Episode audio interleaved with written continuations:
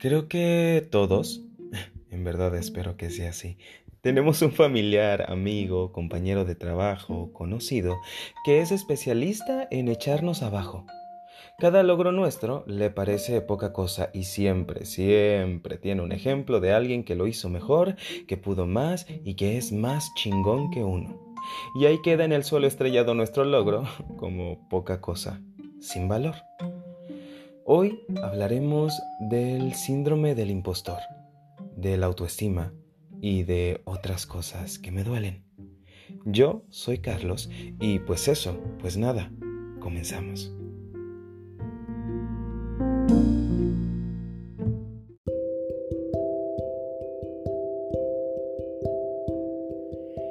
En mi caso, la historia pasaba más o menos así, en una típica cena familiar. ¿Y tú qué estás haciendo ahorita? Para el momento en el que se dio esta anécdota, yo trabajaba dando talleres de ciencia en comunidades de alta marginación. Amaba hacerlo. Bueno, lo sigo amando. Era una experiencia que me llenaba el alma. No me pagaban como para darme una vida de lujos, pero los caminos que anduve, la gente que conocí, los paisajes que disfruté y las historias que escuché, me hacían sentir vivo y feliz, y que mi labor aportaba un poquito al futuro de nuestro país. Lo sé, muy soñador, pero les juro que así pensaba. Bueno, pienso. Yo contaba con lujo de detalles lo que hacía, emocionado y lleno de orgullo. Mi público era un poquito exigente y lo siguiente era un, ay, ¿tienes prestaciones? Porque fulanita de tal tiene un trabajo donde le pagan re bien. No hombre, ya se compró un carro y sus jefes le ofrecen aumento de sueldo cada que ella les amenaza con irse. Le pagó un viaje a su mamá al extranjero, le dan seguro, es más, yo creo que mañana se va de vacaciones a la luna. yo con cada palabra me hacía más y más chiquito. Me sentía un inútil y bueno para nada. ¿Cómo es posible que yo no tenga todo eso? ¿Qué chingados estoy haciendo con mi vida? Estoy valiendo madres. Si bien no esperaba que mi historia les pareciera digna de su ego, sí me habría encantado un mínimo un... ¡Ay, mira qué bien! ¿Me pasas la coca? Soy el resultado de muchas cosas, pero una de las que más me ha costado trabajar es el reconocerme el saber que soy, que puedo y que valgo.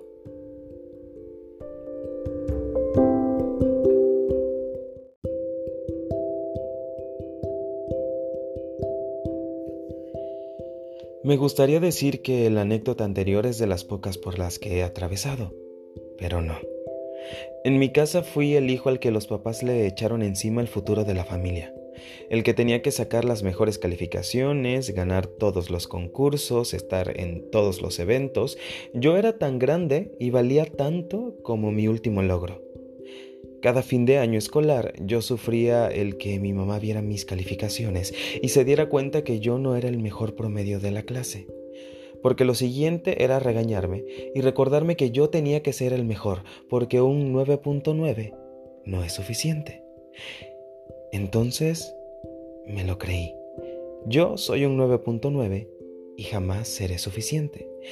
Lo único que yo quería era que me quitaran ese peso de encima y alguien, por un ratito, se sintiera orgulloso de mí. Me compré la historia y diseñé mi vida en función de las expectativas de todos. Me presioné tanto por ser el mejor, por estar en todos lados y hacer de todo, para darle gusto a mis papás y a la sociedad, porque según yo, todo el mundo estaba esperando algo de mí, y no podría estar más equivocado.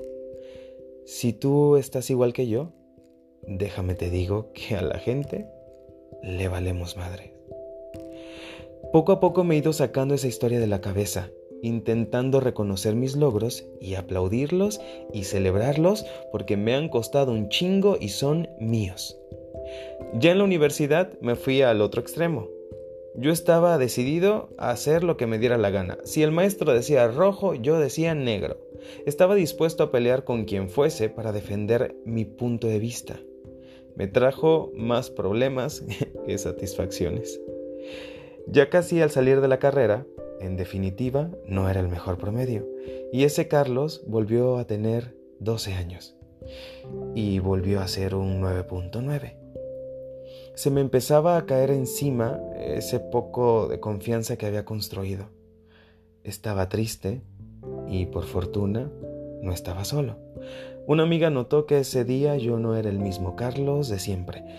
Le dije que me sentía perdido, que había desaprovechado todos los años de universidad y ella se empezó a reír. Empezó a enlistarme los eventos, premios, foros, trabajos y exposiciones en los que yo había participado durante la carrera.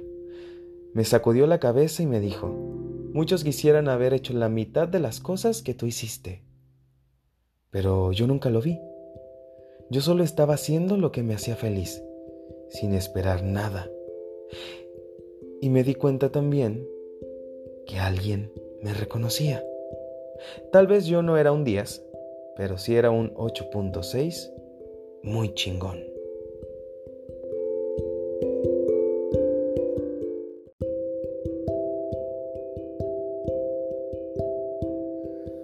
A veces vuelvo a ser ese Carlos que necesita que le aplaudan y que lo feliciten. Cada vez menos, porque cada vez más creo en mí. También de pronto regresa a mi cabeza ese pensamiento de que yo soy tan importante o valgo lo mismo que mi último logro.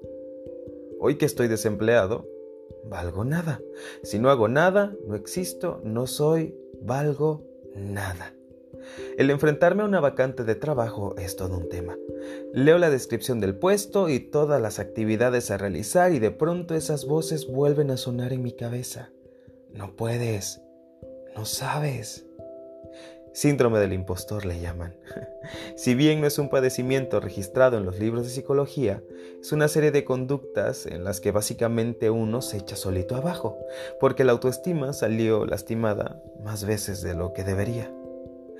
Soy de los que cree que todo lo que ha logrado es fruto de la suerte y la casualidad, y que en algún momento alguien me va a descubrir como un tremendo fraude. Entonces, hoy intento ser mi propio porrista y mi más grande fan. También intento explicarle a Carlitos Pequeño que su 9.9 siempre estuvo bien y que él es un chingón.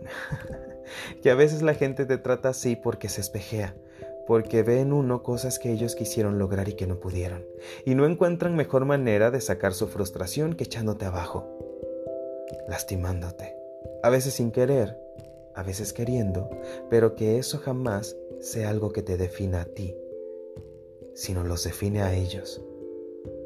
Ahí voy intentando ahora creerme el discurso de que sí valgo la pena, de que todo lo que he hecho está bien para mí y que no necesito un 10 en la vida o un trabajo de director general de una empresa importantísima para ser feliz.